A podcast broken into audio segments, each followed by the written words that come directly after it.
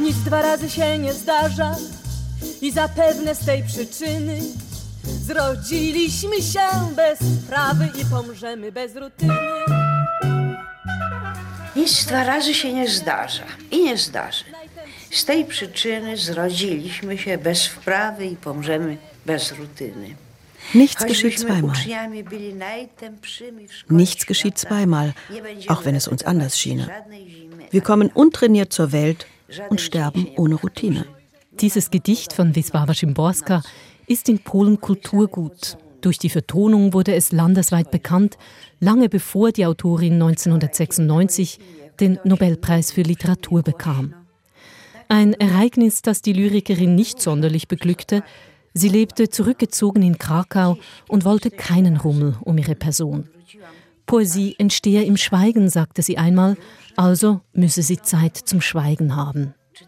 In ihrem schmalen Werk gelang es Wisława Szymborska, universelle Fragen in scheinbar einfache Worte zu fassen, zeitlos, lebensnah, mit leiser Ironie.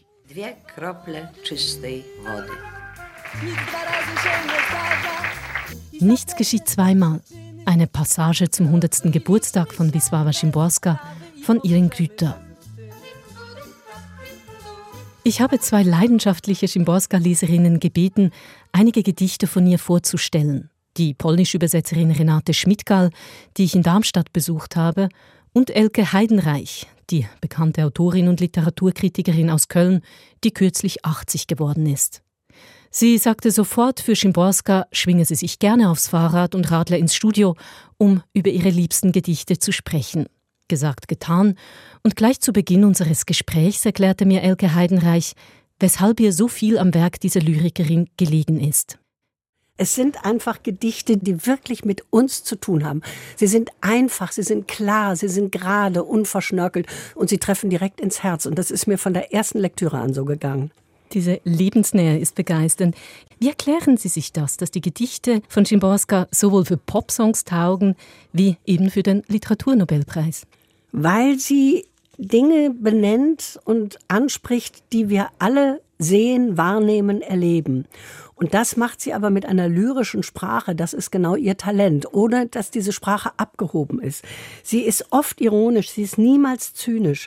Und sie hat ein ganz feines Gespür für Abweichungen von der Norm. Wenn man das liest, versteht man es sofort, und zwar bei jedem Gedicht. Und das erreicht einfach jeden Menschen. Man muss keine Angst davor haben, diese Gedichte zu lesen. Es gibt keine Stelle, die man nicht verstehen könnte. Sie haben immer wieder mit Begeisterung auf diese Gedichte hingewiesen. Haben Sie diese Autorin für sich dank äh, dem Nobelpreis entdeckt? Ja, das war genau so. Ich war auf der Buchmesse 1996 und da wird ja immer der Nobelpreis verkündet und ich lag schon dreimal richtig. Ich habe tatsächlich schon drei erraten. Und Szymborska, ich hatte den Namen noch nie gehört. Ich wusste weder, wie man ihn schreibt, noch wie man ihn ausspricht. Und ich bin ganz verschämt am nächsten Tag in eine Buchhandlung gegangen und habe mir alles gekauft, was ich von ihr kriegen konnte. Und dann habe ich angefangen zu lesen und war hin und weg. Und dann habe ich mir einen Spaß erlaubt. Ich war damals sehr bekannt durch Talkshows und ich habe die großen Buchhandlungen in Deutschland angerufen und gesagt, ich würde gerne Lesungen machen aus Schimborskas Gedichten. Und dann bin ich rumgereist und habe den Leuten gesagt, ihr kennt die nicht, ich kannte die nicht, aber hört mal. Und dann haben die sich die Gedichte angehört und die Bücher gekauft wie verrückt. Und da habe ich gedacht, ja, so muss es gehen. Man muss missionarisch unterwegs sein fürs gute Schöne. Und seitdem bin ich ihr immer treu geblieben und habe alles gelesen, was ich kriegen konnte. Die Begeisterung für Schimborskas Lyrik, die lässt sich also durchaus wecken, wenn man sich dafür einsetzt. Trotzdem habe ich den Eindruck, dass sie nicht sonderlich bekannt ist im deutschsprachigen Raum, obwohl eben diese Gedichte so zugänglich sind. Woran liegt das denn? Welcher Lyriker ist schon großartig bekannt. Ich glaube, dass die Leute einfach keine Gedichte mehr lesen. Es hat zum Teil damit zu tun, dass Gedichte als altmodisch gelten. Goethe, Eichendorff, noch ein bisschen schwülstig Rilke, noch ein bisschen für die Sprachfreunde Gottfried Benn und dann ist auch schon Schluss. Und alles Neue, gerade mal Durst Grünbein, macht Angst, verstehe ich sowieso nicht und was soll ich mit Gedichten? Und das ist in diesem Fall eben falsch, weil die ganze Trivialität unserer Alltagssorgen kann sie auf unnachahmliche Weise, zum Beispiel die Angst zum Arzt zu gehen, in einem Gedicht ausdrücken. Und dann wird das Gedicht zu dem, was sie selber mal über Poesie gesagt hat. Nicht jeder muss Poesie mögen, aber für manche, für mich zum Beispiel, ist es ein rettendes Geländer. Und es geht mir auch so. Dinge, mit denen ich nicht fertig werde. Wenn die jemand so ausdrücken kann, wie die Schimborska das plötzlich kann, dass ich denke, ich habe nicht allein dieses Versagen oder diese Angst oder diese Beklemmung. Ihr geht es auch so und sie kann es formulieren. Das tröstet mich. Das ist mir auch ein rettendes Geländer. Dann hören wir jetzt in diese Gedichte hinein. Sechs haben Sie ausgesucht für diese Sendung. Das erste hat einen trügerischen Titel, das heißt Glückliche Liebe. Da denkt man ja eigentlich, das ist ein Arztroman von Kiosk. Ja, aber das ist ja genau bei ihr nie. Sie ist niemals kitschig und sie hat genau den richtigen Gedanken. Sie sagt, glückliche Liebe sieht die Welt nicht. Die Glücklichen kehren stets der Welt den Rücken. Wir brauchen die Unglücklichen, die Sensiblen, die Durchlässigen. Die Glücklichen sind nur mit sich selbst beschäftigt. Und das hat mich so beeindruckt, dass ich damals eines der Bücher, die ich geschrieben habe, der Welt den Rücken genannt habe, nach einer Zeile aus diesem Gedicht. Tatsächlich, das wusste ich nicht. Dann hören ja, wir uns jetzt ja. dieses inspirierende Gedicht an. Es liest Desiree Meiser. Glückliche Liebe. Glückliche Liebe. Ist das normal? Und ernst zu nehmen, ist das nützlich? Was hat die Welt von zwei Menschen, die die Welt nicht sehen? Zu sich erhoben, ohne jedes Verdienst. Die ersten Besten von einer Million, aber überzeugt, dass es so kommen musste. Als Preis wofür? Für nichts. Das Licht fällt von nirgendwo. Warum gerade auf sie und nicht andere? Beleidigt das die Gerechtigkeit? Ja. Verletzt es die sorgsam angehäuften Prinzipien? Stößt es die Moral vom Sockel? Ja, das tut es. Schaut euch diese Glücklichen an. Würden sie sich wenigstens ein bisschen verstellen, Bedrücktheit heucheln, um die Freunde aufzumuntern. Hört, wie sie lachen, geradezu kränkend.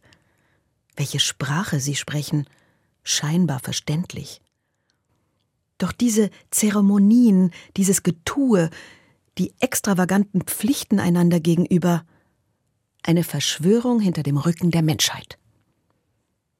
Schwer zu sagen, wozu es führte, wenn sich ihr Beispiel nachahmen ließe, womit Religion und Poesie rechnen könnten, woran man sich erinnern, was man unterlassen würde, wer dabei bleiben wollte glückliche Liebe. Muss das sein? Takt und Vernunft raten, sie zu verschweigen, wie einen Skandal aus den höheren Lebenssphären. Prächtige Kinder werden auch ohne sie geboren. Die Erde könnte sie niemals bevölkern, sie kommt schließlich selten vor. Sollen doch Menschen, die sie nicht kennen, behaupten, es gäbe keine glückliche Liebe. Mit diesem Glauben leben und sterben sie leichter. Da ist schon alles drin. Denn im letzten Satz sagt sie ja, natürlich gibt es glückliche Liebe. Und wenn es die nicht gäbe, würden wir ja verzweifeln. Sie wird nur so überbewertet, als müsse sie immer glücklich sein. Und wir brauchen sie eigentlich nicht, denn die glückliche Liebe ist unnütz. Sie tut nur uns selber gut. Das ist eben das Doppelbödige an ihr, diese Ironie, dieser, dieser Witz, den sie hat. Das ist großartig. Also ein ganzes Gedicht lang macht sie einen die glückliche Liebe madig, um dann in den letzten drei Zeilen die Haltung ja. zu wechseln. Mhm. Ist das nicht toll? Ja. Mhm. Das also eigentlich so großartig. Ein Plädoyer für die glückliche Liebe ex negativo. Ja, sie hat ja mal von sich gesagt, meine besonderen Kennzeichen sind, ich begeistere mich und ich verzweifle. So ist das. Ähm, geht mir auch so. Ich kann mich unglaublich begeistern an Kleinigkeiten, an Schönheit, an Liebe, an Tieren, an der Natur, alles Themen ihrer Gedichte. Und ich verzweifle auch über den Zustand der Welt. Aber verzweifeln bringt uns nicht weiter. Also machen wir die Mischung aus Begeistern und Verzweifeln. Und das genau spricht mich in diesen Gedichten auch an. Ist der Zweifel der Grund dafür, dass sie so oft das Mittel der Frage einsetzt in den Gedichten? Das kann schon sein. Sie hat ja eine der kürzesten Nobelpreisreden aller Zeiten gehalten, 1996. Und der Kernsatz war, ich weiß nicht und ich will auch nicht wissen. Das erinnert mich an die Mystikerin Therese von Avila, die auch gesagt hat, es ist zu lehren, wie man nicht versteht. Das heißt, auch je älter ich werde, merke ich, man muss nicht alles begreifen und erklären. Man kann Dinge einfach nur ansehen und zulassen und es gibt Dinge, die kann man gar nicht erklären. Da, da ist jedes Wort zu viel. Und, und das weiß diese großartige Lyrikerin, dass es Dinge gibt, die man nicht bis zu Ende auserzählen kann. Und die lässt sie dann offen stehen. Und auch das ist so wunderbar an ihr. Das ist schön, dieser Satz. Ich weiß nicht, den werden wir nachher noch in zwei Gedichten hören. Das nächste aber in Ihrer Auswahl, das heißt Bekleidung. Warum musste das hier unbedingt mit rein? Weil es Woody Allens Lieblingsgedicht ist. Nein, weil ich das so gut nachvollziehen kann. Die Erleichterung nach dem Arztbesuch, wie sie das ausdrückt in wenigen Worten. Großartig. Bekleidung.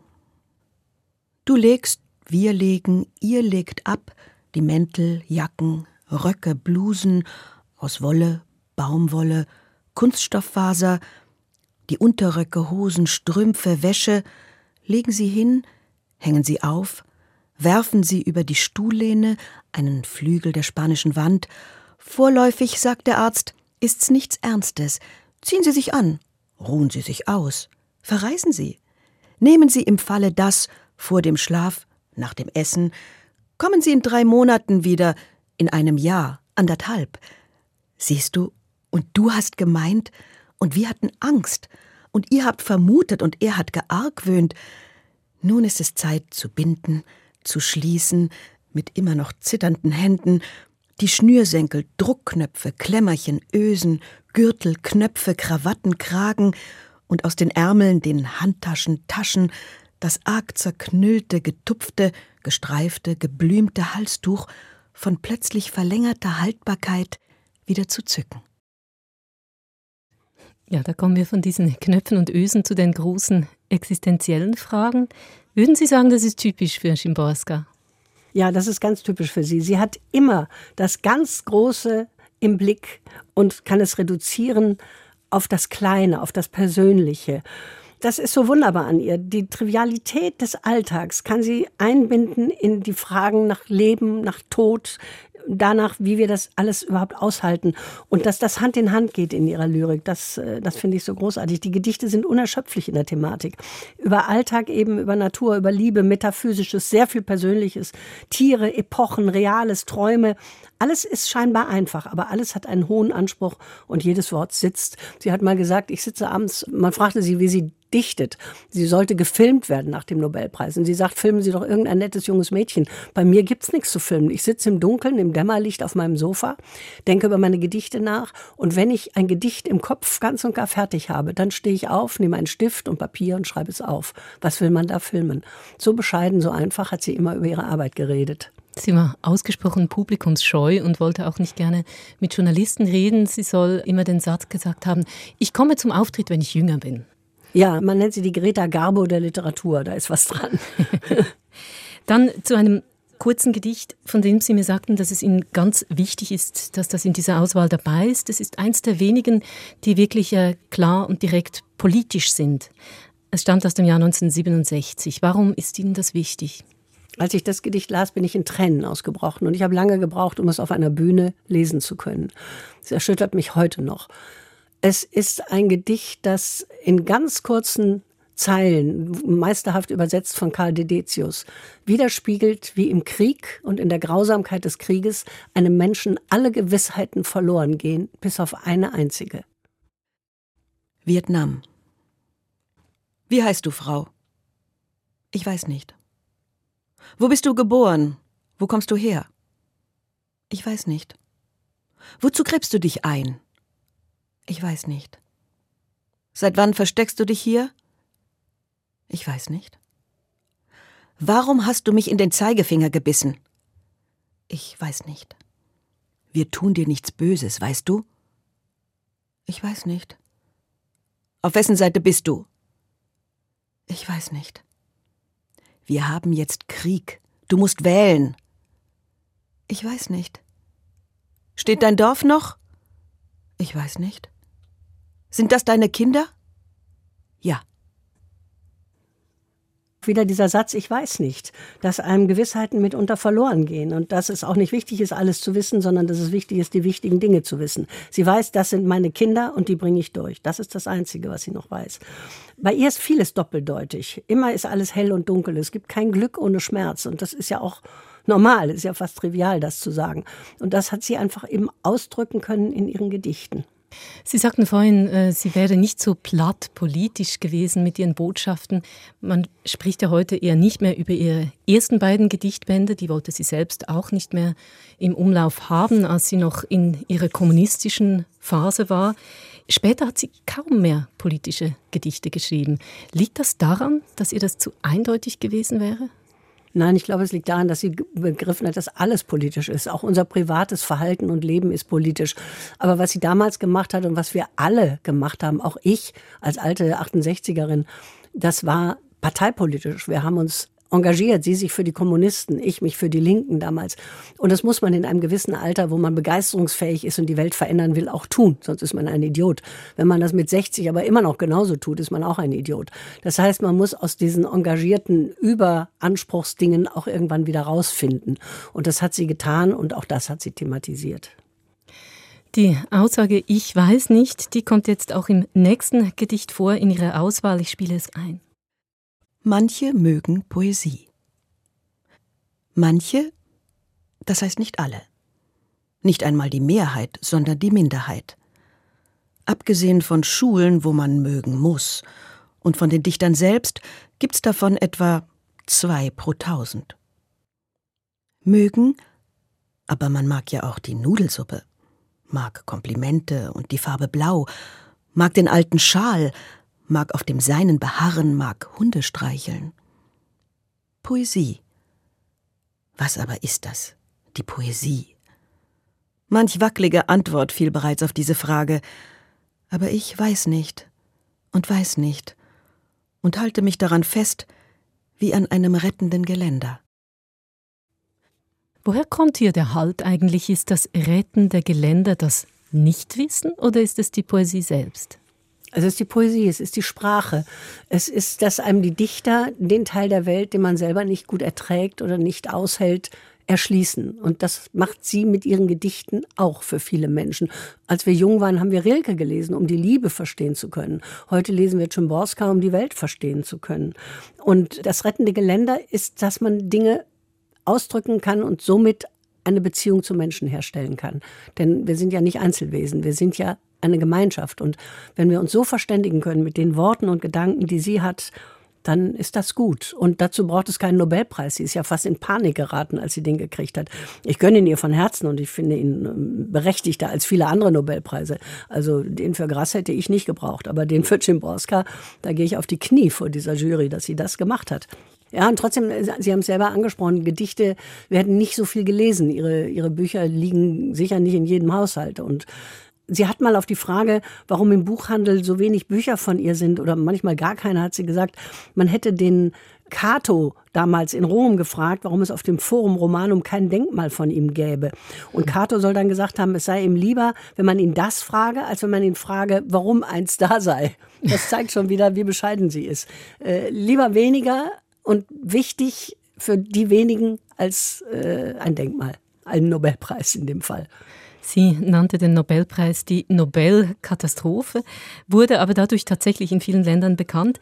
Jetzt ist es auffällig, dass viele ihrer Gedichte wie so eine kleine Poetik beinhalten. Das hier zählt auch dazu. Es hat eine unglaubliche Eleganz, wie sie hier auch den Titel Manche mögen Poesie, wie jede Strophe mit einem dieser Wörter anfängt. Also diese Kunst der Schlichtheit, kann man schon auch sagen, ist für Szymborska bezeichnend. Das ist genau richtig. Sie ist immer einfach und im Einfachen doch komplex. Das heißt, sie erfasst mit wenigen Worten die ganz klaren Gegebenheiten. Sie braucht nicht viel Geschwätz dazu, nicht viele Bilder, kein so wie oder keine Vergleiche. Sie, sie benennt einfach, was sie sieht. Zum Beispiel gibt es ja ein Gedicht, was sie nach 9-11 geschrieben hat. Und sie beschreibt, wie diese Menschen aus dem Fenster fallen. Und ich kann es jetzt nicht wörtlich sagen, aber sie sagt, den letzten Satz dazu versage ich mir. Also sie sagt nicht, wie schrecklich oder wie entsetzlich oder wie furchtbar. Es gibt dazu nichts zu sagen. Es gibt das nur anzusehen und das Grauen zu begreifen.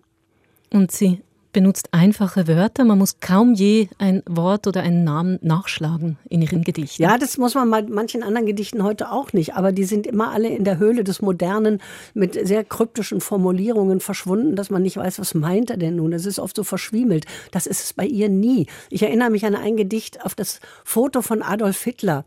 Es gibt ein Kinderbild von Hitler. Da ist er ein kleines, dickes Baby auf einem Eisbärfell, wie viele andere Babys auch. Das ist ein reales Bild. Und darauf hat sie ein Gedicht gemacht, in dem dann sinngemäß sinngemäß, natürlich nicht wörtlich, vorkommt, ach, der kleine Adi, was für ein niedliches Baby. Was wird er werden im Leben? Was wird er machen? Wird er den Menschen Gutes tun, diese kleinen Füßchen? Wohin werden sie gehen, diese Händchen? Was werden sie anfassen? Und uns graust, wenn wir das lesen, weil mhm. wir wissen, was der kleine Adi angestellt hat in der Welt, wie viele Millionen Tote er hinterlassen hat. Und das beschreibt sie ganz einfach ein Babyfoto, wo noch alles möglich wäre. Also es ist erschütternd klug und doch ganz, ganz einfach.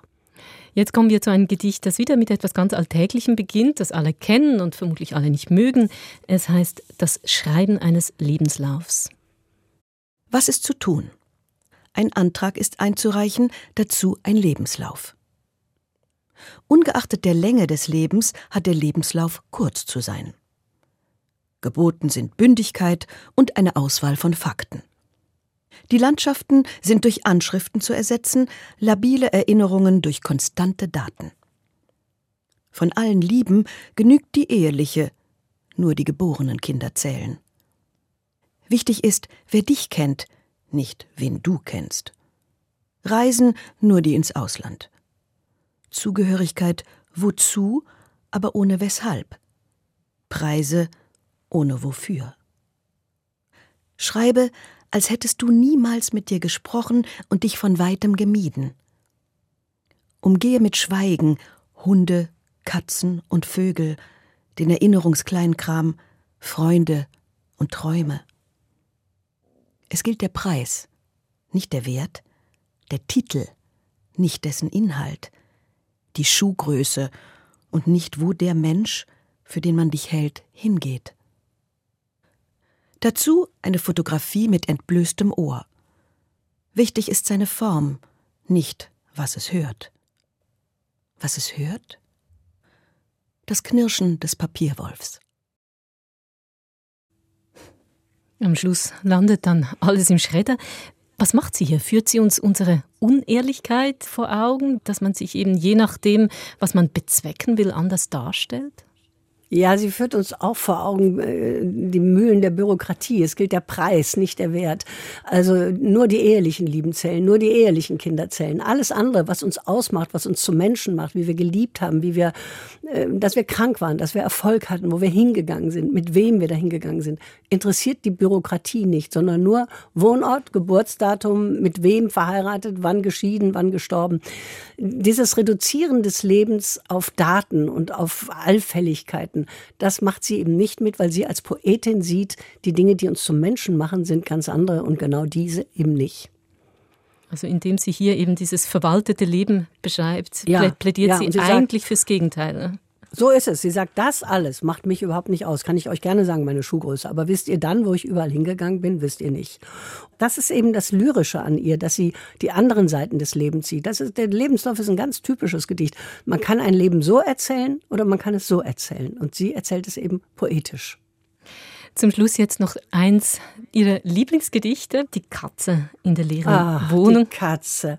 Die bricht mir ja das Herz, diese Katze. Ich habe selbst immer Katzen gehabt. Ich kann jede Bewegung, die sie da beschreibt, verstehen. Dazu muss man wissen, dass sie viele Jahre, 30 Jahre lang gelebt hat mit Kornel Filipovic, dem Prosaisten, dem wunderbar gebildeten, klugen Mann. Sie lebten in zwei Wohnungen, sie in ihrer kleinen, er in seiner großen, vollgestopften, immer mit einer Katze. Und dann ist er gestorben. Und dann hat sie diese Katze in dieser Wohnung gesehen und hat darüber dieses herzzerreißend schöne Gedicht geschrieben. Katze in der leeren Wohnung. Sterben. Das tut man einer Katze nicht an. Denn was soll die Katze in einer leeren Wohnung? An den Wänden hoch, sich an Möbeln reiben. Nichts scheint ihr verändert und doch ist alles anders nichts verstellt, so scheint es, und doch alles auseinandergeschoben. An den Abenden brennt die Lampe nicht mehr.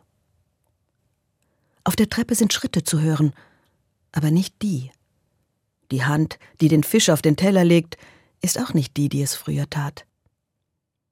Hier beginnt etwas nicht zur gewohnten Zeit. Etwas findet nicht statt, wie es sich gehörte. Jemand war hier und war, dann aber verschwand er plötzlich und ist beharrlich nicht da. Alle Schränke durchforscht, alle Regale durchlaufen, unter die Teppiche gekrochen und nachgesehen. sogar trotz des Verbots, die Papiere durcheinander geworfen. Was bleibt da noch zu tun? Schlafen und warten. Komme er nur, zeige er sich, er wird schon sehen. Einer Katze tut man so etwas nicht an. Sie wird ihm entgegenstolzieren, so als wollte sie es nicht. Sehr langsam, auf äußerst beleidigten Pfoten. Zunächst ohne Sprung, ohne Miau. Hier wird die Dichterin zur Katze. Sie hat sich genau in diese Katze hineinversetzt und alles, was diese Katze denkt, fühlt, empfindet, beschrieben. Ist das nicht großartig? Und warum wird die Trauer dadurch umso herzergreifender? Warum funktioniert das, dass wir aus der Perspektive einer Katze noch stärker empfinden, als wenn sie hier die Trauer eines Menschen beschrieben hätte? Weil die Tiere nichts vom Tod wissen, weil die Katze nicht weiß, wie endgültig das ist, was ihr da passiert ist. Wir Menschen können uns mit dem Verstand in einen Trost retten. Die Katze kann das nicht. Für sie bricht ihr ganzes Leben zusammen, weil sie nicht begreift, warum der plötzlich nicht mehr da ist. Und sie ist in ihrem ketzischen Stolz auch noch gekränkt. Sie beklagt sich im Grunde über die Ungerechtigkeit. Ja, sie, sie weiß nicht, was Tod ist. Das ist ja das, was uns von den Tieren unterscheidet. Die Tiere wissen ihren Tod nicht. Also eine Tragikomik entsteht hier durch die Perspektive, die Schimborska einnimmt. Überhaupt die Perspektive scheint mir ein wichtiger Punkt zu sein, der oft den, den entscheidenden Dreh gibt, diesen Gedichten. Ja, sie sind immer ein bisschen gebrochen. Und ich habe ja schon gesagt, sie hat wirklich über alle Themen, über alles geschrieben, aber immer mit dieser poetischen Sicht auf die Dinge. Nie eins zu eins abgeschrieben, wie es, wie es aussieht oder so, sondern immer, wie es auch sein könnte. Ja, das, das ist die Poesie, die sie in die Welt gebracht hat. Sie hat nach dem Nobelpreis vier Jahre lang keine Gedichte schreiben können. Sie war so verwirrt, sie brauchte wieder die innere Ruhe, um diese Gedanken in sich wiederzufinden, was sie dann Gott sei Dank getan hat. Haben Sie je selbst eine Lesung von ihr miterlebt? Sind Sie ihr je begegnet persönlich? Nein, bin ich nicht. Ich habe viele Lesungen mit ihren Gedichten gemacht, habe mir später auch einen Musiker dazu geholt, der, damit die Gedichte sacken konnten, habe ich nie mehr als zwei oder drei gelesen und dann hat der Musiker ein bisschen gespielt, polnische Musik, Chopin und anderes. Sie selber habe ich nie äh, kennengelernt und ich muss es nicht. Ich habe viele Dichter kennengelernt und ich war fast immer enttäuscht. Ich liebe das Werk mehr als die Menschen, die es geschrieben haben, weil die sind doch genau wie ich selber, wie wir alle, sehr, sehr menschlich mit Fehlern und sympathischen und unsympathischen Seiten. Und ich mag, dass das Werk für sich steht und nicht davon belastet ist, wie Goethe aussah. Und dieser leise, dieser feine Humor, den sie vermittelt mit ihren Gedichten, der steht ja eigentlich auch für sich. Man muss sie nicht persönlich gekannt haben. Elke Heidenreich, in welcher Verfassung greifen Sie denn gerne zu den Gedichten von Schimborska? In welcher Lebenslage? Mögen Sie sie lesen. Lassen Sie mich zuvor noch sagen, das, was Sie gerade so schön formuliert haben, dieses Feine. Man muss sich ja nur ein Foto von ihr angucken. Auf allen Fotos hat sie ein ganz feines, zartes Lächeln. Fast immer ein Bleistift oder eine Zigarette in der Hand. Und dieses feine Lächeln in diesem Altfrauengesicht, das ist so unbeschreiblich schön, dass man sich schon in das Gesicht verliebt. Wann ich dazu greife, wenn ich über bestimmte Themen schreibe oder nachdenke. Ich schreibe gerade, fange an, ein Buch zu schreiben über das Altern. Und da kann ich sie gut brauchen mit ihren Gedanken darüber, was ist wichtig an unserem Leben, was ist nicht wichtig. Manchmal ist mir einfach auch danach Gedichte zu lesen und keine großen Romane. Und dann sind es immer auch ganz zuvörderst ihre.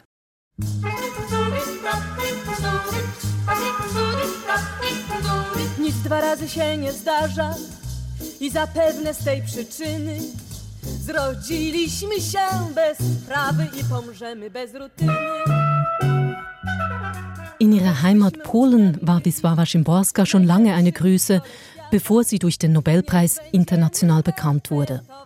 Das Gedicht Nichts geschieht zweimal wurde und wird bis heute immer wieder vertont, quer durch die Musikstile.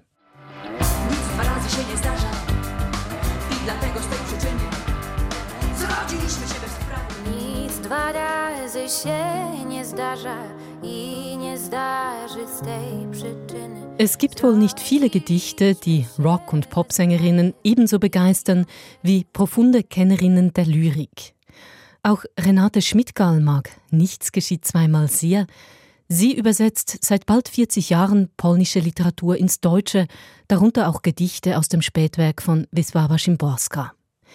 Ich besuche Renate Schmidtgall in Darmstadt in ihrer stillen Wohnung voller Bücher, um mehr über die Kunst des Übersetzens zu erfahren. Immerhin gilt Lyrik als Königsdisziplin in diesem Beruf. Doch Renate Schmidtgall mag ihre Arbeit, für die sie mehrere Preise bekommen hat, nicht so hoch hängen. Die Einfachheit und trotzdem diese unglaubliche Eleganz in der schlichten Form, ich stelle mir vor, dass das sehr schwer zu übersetzen ist. Nein, das kann man so eigentlich nicht sagen, weil man muss es eigentlich nur genauso machen. und äh, ich liebe sowieso Autoren, die einfache Sätze bauen. Das heißt, es ist mir sehr nah, dieser Stil. Und gibt es dann da nicht vom Polnischen ins Deutsche Rhythmusverschiebungen, die dann umso schwerer ins Gewicht fallen, weil es eben schlicht ist? Ja, da haben Sie schon recht. Das Deutsche ist grundsätzlich doch sehr oft sperriger als das Polnische. Und man muss schon daran rumtüfteln, dann vielleicht auch mal ein Wort weglassen. Aber Übersetzen besteht ja ohnehin nicht darin, Wort für Wort wiederzugeben, sondern wirklich den Sinn zu erfassen und das dann in dem Stil wiederzugeben, wie es die Autorin gemacht hat. Für mich ist es eine intuitive Tätigkeit in ganz großem Maß. Natürlich hat sie auch eine sehr intellektuelle Lyrik und man muss manchmal schon mehr überlegen als bei anderen Dichtern, weil ihre dann doch einen komplizierten Sachverhalt ausdrückenden Sätze im Deutschen oft sperrig werden und das muss man natürlich dann wegbekommen. Wie sind Sie überhaupt zum Übersetzen von Szymborskas Lyrik gekommen? Ja, ich habe ja bei Dedecius im Polen-Institut gearbeitet. Er hat die polnische Lyrik eigentlich bei uns überhaupt bekannt gemacht. Und er hat 1980 das Deutsche Polen-Institut in Darmstadt gegründet, wo ich ab 1984 gearbeitet habe. Karl Dedicius hat den Großteil von Wisława Szymborskas Gedichten ins Deutsche übersetzt. Von ihm stammt auch die schon etwas ältere Übersetzung des Gedichts Nichts geschieht zweimal. Wir hören den Klang des Originals, gelesen von Wisława Szymborska selbst. Die deutsche Stimme gehört Desiree Meiser. Nic dwa razy się nie zdarza i nie zdarzy. Z tej przyczyny zrodziliśmy się bez wprawy i pomrzemy bez rutyny. Nichts geschieht zweimal. Nichts geschieht zweimal, auch wenn es uns anders schiene. Wir kommen untrainiert zur Welt und sterben ohne Routine. Und wären wir die dümmsten Schüler auf ihren Pennen, wir würden keinen Winter und Sommer nachsitzen können. Kein Tag wird sich wiederholen, keine Nacht. Denn sie entrücken, es gibt nicht zwei gleiche Küsse, zwei wiederholbare Blicke. Als jemand deinen Namen laut nannte bei mir gestern, war es mir, als fiele eine Rose herein durchs offene Fenster. Heute sind wir zusammen. Ich drehe mich zur Wand. Oh nein, Rose. Was ist eine Rose? Ist eine Blume, ein Stein? Was mischst du dich böse Stunde mit unnützem Angstgestöhn? Du bist, also gehst du vorüber. Du vergehst, also ist es schön. Lächelnd wollen wir eins sein, wenn wir uns halbwegs umfassen, obwohl wir uns unterscheiden wie zwei Tropfen reinen Wassers. Wisława Szymborska mit dem bekanntesten Gedicht aus ihrem Frühwerk, in dem es noch Reime gibt, was später kaum mehr der Fall ist, sagt die Übersetzerin Renate Schmidgall. Dieses Gedicht von Wisława Szymborska hat sie nicht übersetzt, aber sie kennt ihr Werk von Grund auf. Und auch das Umfeld in Krakau, wo die Autorin den größten Teil ihres Lebens verbrachte. Ich kenne Krakau noch in der Zeit des Sozialismus, also dieses wirklich graue, schwarz graue Krakau, was ja irgendwie durch Nova Huta, diese Hüte, also einfach völlig verunreinigt war. Können Sie kurz erklären, was das ist? Ja, das war ein Stahlkombinat, das in den 50er Jahren, glaube ich, entstanden ist am Stadtrand von, von Krakau, Nova Huta, also eine ganze Siedlung. Und die Luft in Krakau war grauenvoll, ja. Ich habe Krakau in den 80ern erlebt, da hat es im Hals gekratzt, wenn man eine Weile dort auf den Straßen war. Es war eine graue, triste Stadt und auch dieses Regime. Und ich denke, diese Gedichte, ja, haben den Menschen einfach was anderes gegeben. Wisława Szymborska lebte viele Jahre in einem Wohnblock in einer Einzimmerwohnung, die sie ihre Schublade nannte. Als Jugendliche hatte sie noch die deutsche Besatzung in Krakau erlebt. Nach dem Zweiten Weltkrieg studierte sie polnische Literaturwissenschaft und Soziologie, veröffentlichte erste Gedichte und wurde Redakteurin bei einer Literaturzeitschrift. Was es für sie und andere Intellektuelle bedeutete, im sozialistischen Polen zu leben und arbeiten, beschreibt eine neue, erhellende Biografie von Marta Kijowska. Sie tritt der öffentlichkeitsscheuen Autorin nicht zu nah. Gibt aber wichtige Einblicke in den gesellschaftspolitischen Kontext und in den kleinen literarischen Kreis, in dem sich Wisława Szymborska bewegte. Ein prägendes Umfeld, über das sie auch gerne spottete, wie in diesem frühen Gedicht. Autorenabend. Muse. Kein Boxer zu sein bedeutet gar nicht zu sein. Das brüllende Publikum hast uns nicht gegönnt. Zwölf Zuhörer im Saal. Zeit anzufangen. Die Hälfte ist da, weil es regnet, der Rest sind Verwandte. Muse. Die Frauen fielen an diesem herbstlichen Abend gern in Ohnmacht, das werden sie allerdings nur bei einem Faustkampf. Dantische Szenen gibt es nur dort, ebenso das in den Himmel gehoben werden. Muse. Kein Boxer zu sein, Poet zu sein, verurteilt zu lebenslänglichem Büchner, aus Mangel an Muskulatur der Welt die künftige Schullektüre vorzuführen, im günstigsten Fall. O Muse, Pegasus, Engel unter den Pferden. Der Greis in der ersten Reihe träumt behaglich, seine Verblichene steige aus ihrem Grab und backe ihm einen Pflaumenkuchen. Mit Feuer, doch mit einem kleinen, sonst könnte der Kuchen verbrennen, beginnen wir unsere Lesung. Muse. Vom Pegasus zum Pflaumenkuchen. Pathos benutzt Chimborska nur, um es sofort wieder zu brechen. Diese feine Ironie mag die Übersetzerin Renate Schmidt-Gall sehr. Sie hat ja immer wieder auch eine große Distanz zu sich selber eingenommen und einerseits, das gehört glaube ich auch zu diesen Gegensätzen, die Schimborska in sich vereinigt. Einerseits denke ich, hat sie dieses Schreiben von Gedichten sehr, sehr ernst genommen und andererseits hatte sie auch immer die Distanz, sonst hätte sie nicht dieses Gedicht schreiben können. Ne? dass die Leute kommen, weil es regnet und überhaupt so wichtig muss man sich nicht nehmen. Und sie hat sich ja als Person tatsächlich, äh, wenn ich das richtig einschätze, und zu dem Schluss kommt eigentlich auch Marta Kijowska in ihrer Biografie und ich kenne ja viele Freunde von Szymborska. Ich selbst habe sie nur einmal zum längeren Gespräch getroffen, aber sie war eine sehr bescheidene Person, die nicht viel Aufhebens äh, um sich selbst gemacht hat und für die ja der Nobelpreis einfach wirklich eine Katastrophe war. Das hat sie auch mir damals als einen der ersten Sätze präsentiert, die Nobelkatastrophe, ne, hat sie es genannt. Das war keine Koketterie. Nein, es war keine Koketterie. Nicht, nee, glaube ich nicht. Sie war damit überfordert. Sie war ja auch schon älter. Da reist man ohnehin nicht mehr so gern. Und dann, ich meine, Nobelpreis, das ist wirklich der Horror. Ja, also ich stelle es mir auch so vor. Kann sie, ich kann sie total verstehen. Ich weiß nicht ist es nicht auch, wenn man jahrelang schreibt und mit mäßiger Beachtung, gut, in Polen war sie bekannt, sie aber. War bekannt, ja, sie war bekannt, auch in den USA, glaube ich, schon vor dem Nobelpreis. In Italien zum Beispiel sind in Scharen wirklich Hunderte von Leuten zu ihren Lesungen gekommen und ich glaube auch schon vorher.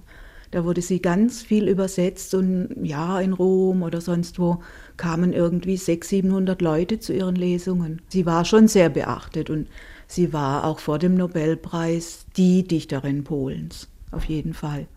Im deutschsprachigen Raum war sie aber vor dem Nobelpreis sehr, sehr viel schlechter verkauft, habe ich gelesen. Also mhm. allein in dem einen Monat nach der Nobelpreisvergabe hat sich das um ein zigfaches gesteigert, der Verkauf ihrer Bücher. Ja, in Deutschland war das wahrscheinlich so, ja. Hier wird ja auch eine andere Lyrik geschrieben oder wurde zumindest in den 90er Jahren war das ja, also einfache Lyrik, die so ganz normale Sätze schreibt. Das war ja fast verpönt. Ich weiß, wie im Lyrikkabinett in München, da hat mir ein Zuhörer gesagt, ja, also diese Schimborska, hm, so ganz normale Sätze. Also er würde ja diesen Ruhm nicht so, so wirklich verstehen. Ich dachte, das ist doch eine ganz große Kunst eigentlich genau in einer einfachen Sprache. Ich meine, kompliziert schreiben kann jeder, der ein Handwerk gelernt hat. Aber genau so schreiben, so einfach und damit trotzdem so viel zu sagen, das ist eine ganz große Kunst, finde ich. Die Kunst der Einfachheit wird manchmal unterschätzt. Denke ich schon, ja, ja. Sie sagten, Sie hätten ein längeres Gespräch mit der Autorin führen können. Mhm. Haben Sie dabei Übersetzungsfragen diskutiert oder aus welchem Anlass haben Sie sie getroffen? Ich habe sie getroffen, weil ich dann ihre Gedichte übersetzen sollte. Ich wollte sie gern kennenlernen, da habe ich aber noch nicht übersetzt. Das heißt, wir haben keine Übersetzungsfragen besprochen, sondern uns ganz normal unterhalten. Durften Sie sie in Krakau besuchen, wo sie ja. gelebt hat? Ja, ich habe sie in ihrer Wohnung in Krakau besucht. Sie hat ja nicht gern über sich gesprochen und schon gar nicht mit Journalisten. Wie haben Sie sie denn erlebt als Persönlichkeit?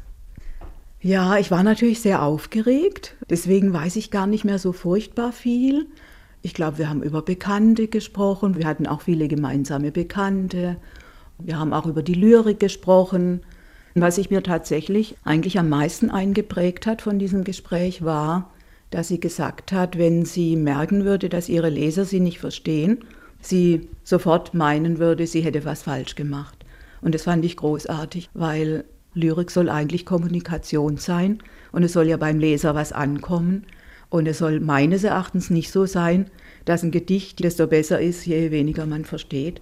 Und es wird halt von vielen deutschen äh, Lyrikkritikern, Verlegern und so weiter leider so gesehen. Also sie hat sich die Zugänglichkeit richtig vorgenommen. Ja, sie hat sich die Zugänglichkeit vorgenommen. Sie wollte, dass ihre Leser sie verstehen. Und das war ja auch so. Und in Polen war ja Lyrik einfach, hat einen ganz, ganz anderen Stellenwert als bei uns. Allein durch die Geschichte Polens, es war ja 200 Jahre überhaupt äh, von der Landkarte gestrichen. Und äh, die Dichtung war identitätsstiftend. Die haben sich definiert über ihre Kunst, über ihre Dichtung. Und da wurden auch Botschaften geschmuggelt in der Dichtung. Ich denke, alle diese großen Lyriker, ob das Ruzewicz ist, der ja auch ganz, ganz einfach geschrieben hat, oder auch Zbigniew Herber, der zwar also die, die ganze Mythologie im Hintergrund hatte, aber trotzdem auch ganz einfache Sätze schreibt. Ihnen allen, denke ich, lag daran, dass ihre Leser sie verstehen. Auch Miłosz hat diese einfachen, normalen Sätze geschrieben. Also alle vier großen. Dichter. Also diese Einfachheit hat durchaus Tradition in der polnischen Dichtung. Ja, hat sie schon. Und es ist ja auch keine Einfachheit des Denkens. Sie sind ja sehr anspruchsvoll oft intellektuell auch und in dem was sie sagen. Es gibt ja auch Kritiker, die Szymborskas Lyrik als sehr philosophisch bezeichnen. Also diese Einfachheit in der Sprache drückt ja nicht ein einfaches Denken aus, sondern unter Umständen schon sehr anspruchsvolle Wahrheiten, ja. An mein Herz am Sonntag. Ich danke dir, mein Herz, dass du nicht säumst und du dich regst ohne Entgelt und ohne Lob aus angeborenem Fleiß. 70 Verdienste hast du in der Minute. Jede deiner Muskelbewegungen ist wie das Auslaufen des Bootes aufs offene Meer zur Fahrt um die Welt. Ich danke dir, mein Herz, dass du mich ab und zu herausnimmst aus der Ganzheit, einzeln, selbst im Traum. Du sorgst dafür, dass ich mich träumend nicht verliere in einem Flug, der keine Flügel braucht. Ich danke dir, mein Herz, dass ich wieder erwacht bin. Und obwohl es Sonntag ist, ein Tag der Ruhe, hält der rege Betrieb unter den Rippen an, wie sonst an den Wochentagen. Meist ist das Herz in der Lyrik ein romantisches Symbol und sie macht hier was ganz anderes. Sie behandelt das wie so einen fleißigen Muskel. Ist es das gewesen, was Sie mochten an diesem Gedicht? Ich denke, es ist auch diese ganz einfache Aussage, dass wir Dinge für selbstverständlich halten also für Schimborska war eigentlich nichts selbstverständlich. Wir denken ja normalerweise nicht darüber nach, dass wir dank unseres Herzens jeden Tag leben. Und sie hat einfach im Grunde alles hinterfragt. Sie hat ja auch ein großes Wissen gehabt im naturwissenschaftlichen Bereich, also nicht nur humanistisch, Biologie, auch andere Wissenschaften. Da hat sie auch immer in ihren Kommentaren zu Autoren, hat sie auch immer betont, dass man eigentlich auf allen Gebieten bewandert sein sollte und so weiter. Und sie hat sich wirklich bis zum Schluss, bis ins hohe Alter, dieses Staunen bewahrt. Also die Neugier aufs Leben und auf alles und das Staunen darüber. Wisława Szymborska mochte nicht äh, viel über sich und ihr Leben reden, weil sie fand, das tue nichts zur Sache, mhm. was das Lesen ihrer Lyrik angeht. Aber wenn jetzt doch eine Stunde lang Gedichte von ihr hören, aus was für einer Familie kommt sie? Was ist ihre Herkunft? Kam sie aus einer Familie, die in der Bücher wichtig waren, das Lesen, das Schreiben? Ja, ich glaube schon. Ihr Vater war zwar Verwalter auf dem Gut, aber er war ein Mensch, der auch literarische Begabungen hatte. Er hat sie sehr gefördert. Er hat, denke ich, ihr, ihr Talent erkannt und in Polen in dieser Zeit war die Kunst und äh, also die Künste insgesamt waren eben sehr wichtig. Noch in der Zwischenkriegszeit, sie ist 23 geboren. Literatur war wichtig. Wie stark war sie denn selbst verhaftet in literarischen Zirkeln? War das wichtig für Sie und Ihr Schreiben oder war sie eher eine Einzelgängerin? Sie hatte schon Freunde in diesen Kreisen. Das war für sie schon wichtig. Aber ich weiß auch von Leuten, wie zum Beispiel Pronek Mai, den ich auch kenne, dass sie eigentlich mit diesen Leuten, wenn sie sich getroffen hat, die haben sich so regelmäßig, vielleicht so einmal im Monat oder so, in Krakau bei ihr auch getroffen, dann hat sie eigentlich am liebsten wirklich Quatsch mit denen gemacht. Die haben dann spontan Limericks gemacht ne, und haben sich köstlich amüsiert und das war eigentlich, glaube ich, das, was ihr so am nächsten lag. Limericks sind so äh, Gedichte, die oft auch so ein bisschen noch einen schlüpfrigen Touch haben und mit Ortsnamen spielen. Ja, genau, mit Ortsnamen. Sie hat auch mal gesagt, auf Reisen war das dann besonders irgendwie interessant, weil da hatte man immer Ortsnamen. Es hat ihr wohl auch Spaß gemacht, diesen leicht, wie Sie sagen, schlüpfrigen Touch. Das konnte sie schon auch. Ne? Sie scheint sehr verschiedene Seiten gehabt zu haben. Eben diese eine, die sehr humanistisch und fast weise wirkt, mit dieser Ironie, die aber eine Wärme hat. Und dann aber gibt es ja auch noch ein weiteres neues Buch, was jetzt zum 100. Geburtstag herauskommt, was Sie herausgegeben haben, wo man Rezensionen, Auszüge aus Rezensionen lesen kann. Sie hat viele Bücher besprochen, für literarische Zeitungen gearbeitet und in diesen Rezensionen ist sie nicht unbedingt äh, gnädig und freundlich. Da ist sie gnadenlos, ja. Das fand ich auch, muss ich sagen als jüngere Redakteurin von Życie Literackie, Literarisches Leben, wo sie diese Briefe von Autoren beantwortet hat, da war sie manchmal eben gnadenlos. Wir sind ins Träumen geraten bei ihren hübschen Versen voll vornehmer Affektiertheit. Hätten wir ein Schloss mit Liegenschaften, würden sie das Amt der Hofpoetessa bekleiden. Sie würden das Leid eines Rosenblatts besingen, auf das sich ungebeten eine Fliege gesetzt hat, und uns dafür loben, dass wir das hässliche Ding mit zarten Fingern von der zauberhaften Blüte vertreiben. Ihre Werke sind altmodisch in Form und Begrifflichkeit. Das ist ungewöhnlich für ein neunzehnjähriges Mädchen, oder haben Sie die Strophen vielleicht aus dem Poesiealbum Ihrer Urgroßmutter abgeschrieben?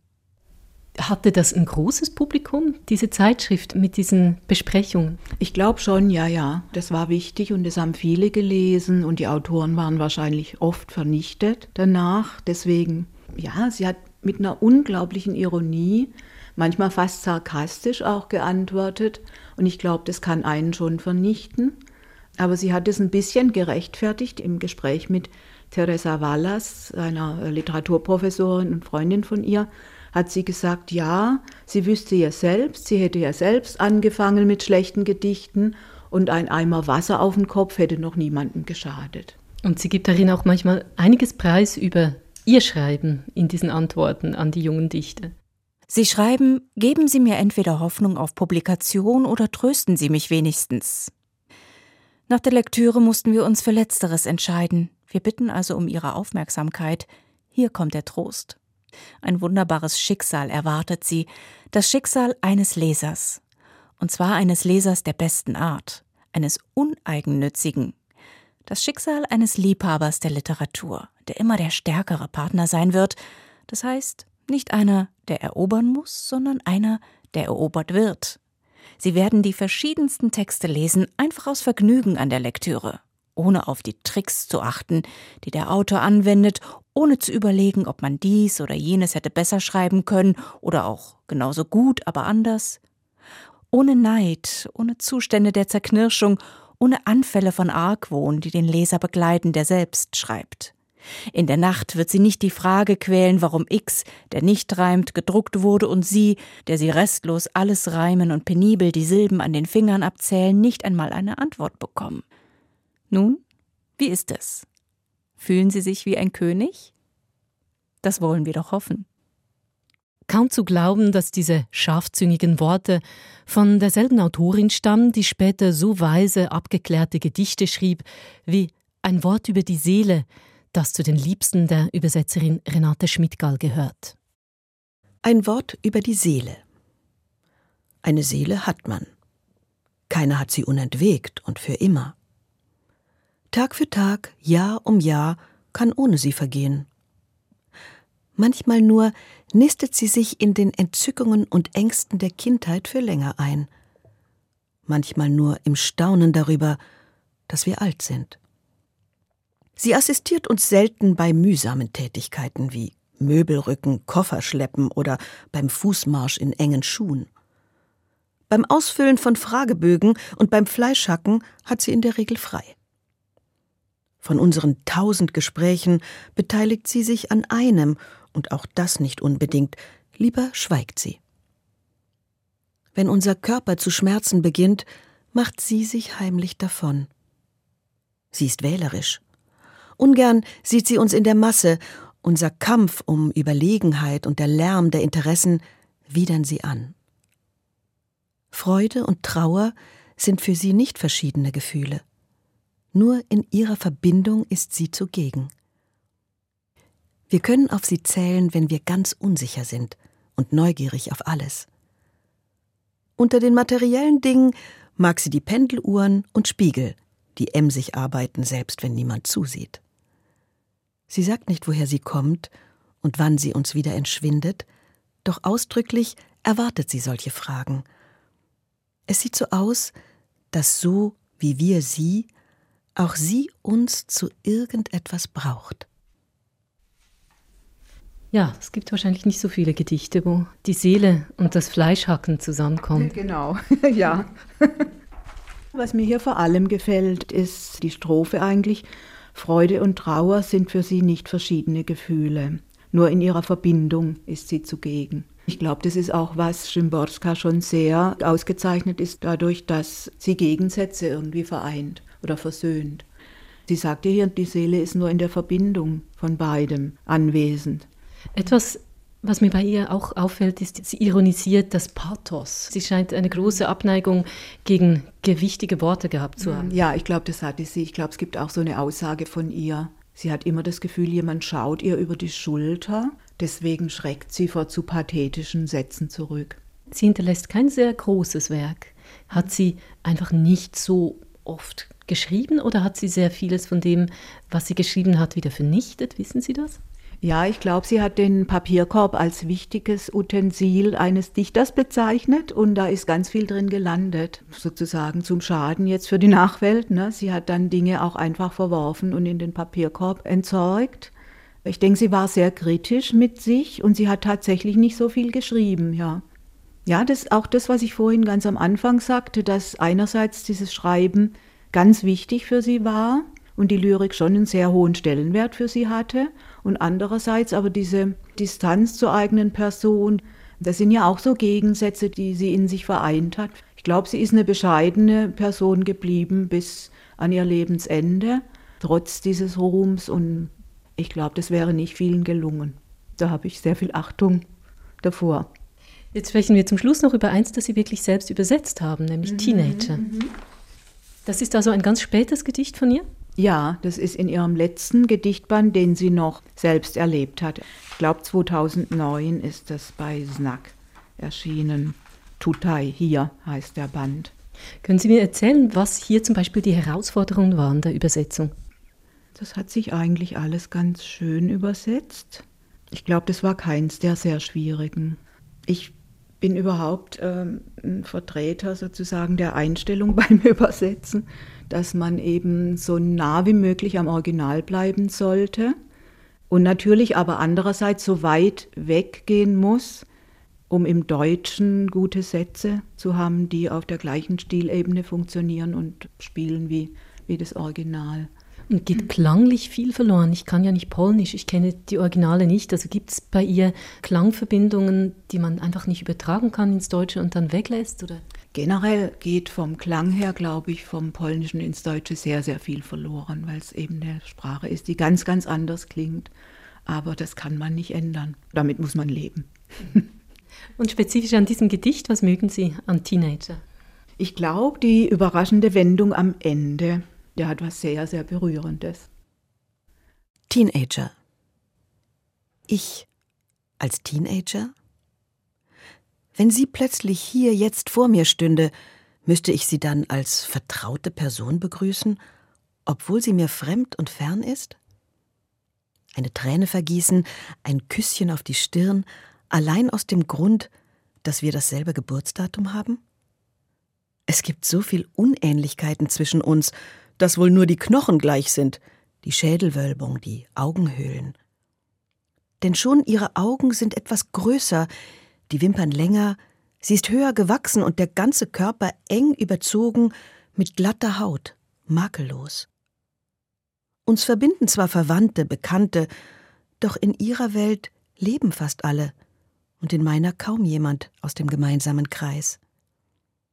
Wir unterscheiden uns gewaltig, denken und reden völlig unterschiedlich.